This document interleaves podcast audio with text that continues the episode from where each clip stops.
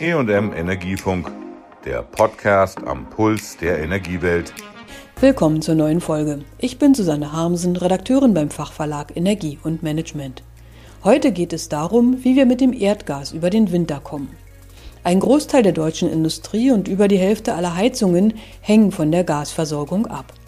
Deshalb auch hat die Bundesregierung weder Mühe noch Kosten gescheut, die deutschen Gasspeicher vor diesem Winter zu füllen.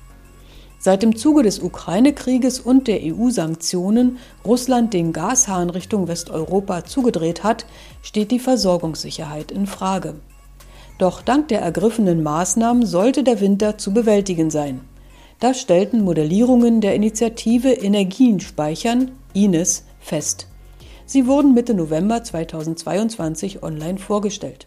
INES Geschäftsführer Sebastian Bleschke schlussfolgerte, Zusammenfassend für die INES-Szenarien lässt sich erstmal feststellen, dass wir, sofern keine extrem niedrigen Temperaturen in Europa auftreten, wirklich gut durch den anstehenden Winter kommen werden.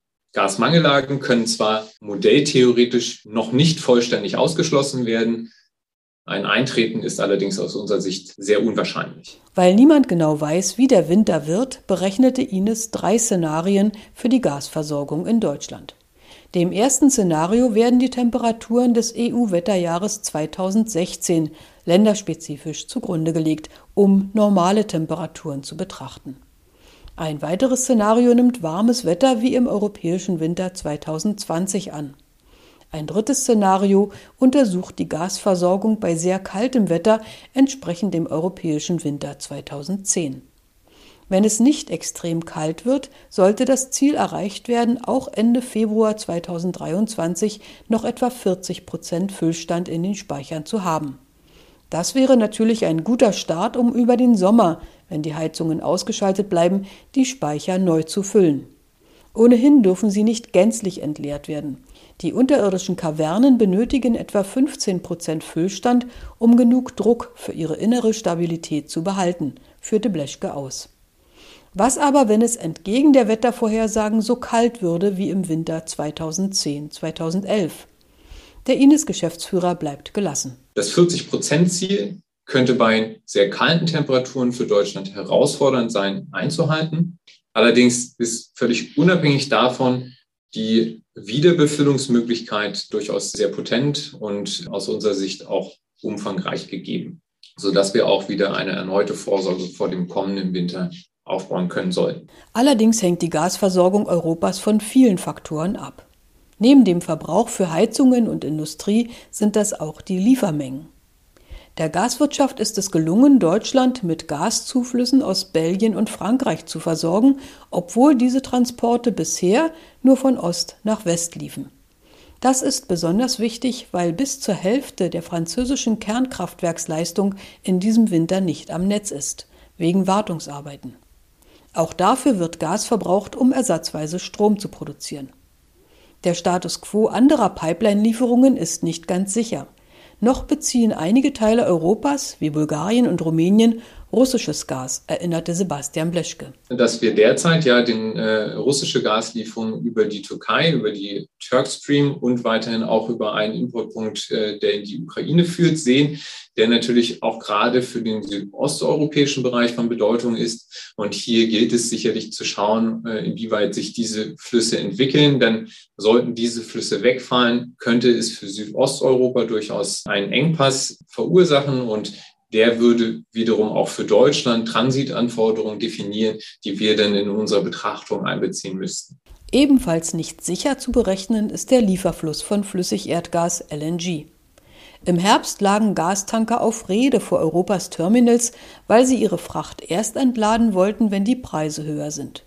Doch im Winter könnte es auch sein, dass der Nachschub nicht so schnell kommt, wie erhofft. Ja, ich glaube, ganz wichtig ist, und das ist eine ganz zentrale Erkenntnis, und sind im Kern russische Gaslieferungen in der Menge weggefallen. Und die müssen schlicht und ergreifend ersetzt werden. Und die werden zum einen ersetzt durch Verbrauchsreduktion, werden zum anderen aber ersetzt durch erhöhte Lieferungen von Flüssigerdgas. So, und was sehr, sehr schwierig ist, zum jetzigen Zeitpunkt diese LNG-Verfügbarkeit einzuschätzen, Unsere Wahrnehmung ist aber, dass die Märkte natürlich jetzt über die vergangenen Monate die Möglichkeit hatten, sich anzupassen. Insofern gehen wir davon aus, dass es keinen Sinn macht, das vergangene Importniveau für LNG vorzuschreiben, sondern davon auszugehen, dass wir mehr schaffen, auch als Binnenmarkt zu importieren. Wo wir dann genau bei rauskommen, bleibt abzuwarten. Und genau das werden wir auch kontinuierlich verfolgen. Wenn die Verfügbarkeit nicht in ausreichendem Umfang gegeben ist, dann werden wir sicherlich daraus auch einen Preiseffekt sehen, der wiederum auf der Verbrauchsseite, vor allem beginnend natürlich mit den sehr preiselastischen Verbräuchen der Industriekunden, dann zu entsprechenden Verbrauchsreduktionen führen wird und so äh, im Grunde genommen dann marktwirtschaftlich eine Verbrauchsreduktion organisiert wird. Wenn wir über diesen Winter kommen, gibt es aktuell mahnende Stimmen, die vor dem nächsten 2023-24 warnen. Denn Westeuropa bekam ja 2022 noch russisches Erdgas via Pipeline, wenn auch nur etwa die Hälfte der üblichen Menge. Der Ines-Geschäftsführer sieht aber auch für den nächsten Winter gute Chancen, mit vollen Speichern einzusteigen. Die gute Nachricht ist dann aber, selbst wenn das 40-Prozent-Ziel nicht erreicht werden kann, zeigt sich dann im Verlauf der Wiederbefüllung doch relativ stark, dass wir auch selbst bei sehr niedrigen Füllständen wirklich substanzielle Einspeicherungen vornehmen werden können unter der gegebenen Parametrisierung. Und insofern äh, sogar auch bei niedrigen Speicherfüllständen das 85-Prozent-Ziel in allen drei Szenarien erreichen und das 95-Prozent-Ziel wirklich nur unter der Voraussetzung vollständig entleerter Speicher und dann auch vor allem sehr kalter Temperaturen wiederum im Oktober vielleicht nicht erreicht werden kann. Deshalb will der Verband weiter die Erdgasflüsse genau im Auge behalten und rät dies auch der Bundesnetzagentur und der Regierung. Diese Szenarioergebnisse hängen in sehr starkem Umfang auch von der Verfügbarkeit von LNG-Importen für die europäischen Gasmärkte ab. Und insofern empfehlen wir tatsächlich abschließend, ein Monitoring vorzunehmen, was zentrale Parameter der Versorgung in den Blick nimmt. Und dazu gehört eben neben einem Monitoring des Gasaufkommens, sprich der Flüssigerdgasimporte in die europäischen Gasmärkte, auch der Import der russischen Gasmengen über die entsprechenden Routen, die aktuell noch aktiv sind. Dazu gehört aber auch sich anzuschauen, wie die Gasverbräuche auf sehr niedrige Temperaturdaten reagieren, denn dafür liegen uns vor allem vor dem Hintergrund des angepassten Verbrauchsverhaltens bislang noch keine Erfahrungswerte vor. Und als Gradmesser vor allem für das Verhältnis zwischen den Nettoimporten, also Importe abzüglich Exporte und den Gasverbräuchen ist natürlich der Speicherfüllstand nach wie vor ein ganz zentrales Kriterium. Wie geht es weiter in einer Energielandschaft, die mehr und mehr auf fossile Brennstoffe verzichten will?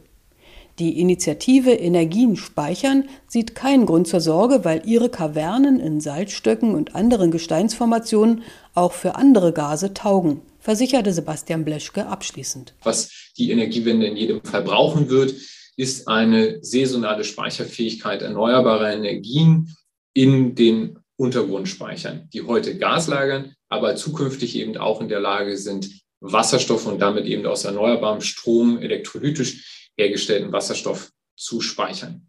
Viele wissen ja nicht, dass tatsächlich die heutigen Gasspeicher im Grunde genommen auf Wasserstoff umgestellt die großvolumigsten Speicher erneuerbarer Energien sind.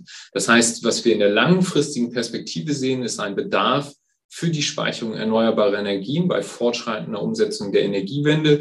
Und was derzeit, glaube ich, die Situation sehr aufwendig und komplex macht, ist, den richtigen Grad zu finden zwischen einer Ermöglichung der Speicherung von Gas heute und den richtigen Zeitpunkten dann auch zur Umstellung der Speicher auf Wasserstoff, ohne dem Gasmarkt zum einen die Speicherfähigkeit über Gebühr zu entziehen, aber auf der anderen Seite auch den Hochlauf des Wasserstoffmarktes und damit dem Gelingen der Energiewende die Speicherfähigkeit erneuerbarer Energien zur Verfügung zu stellen.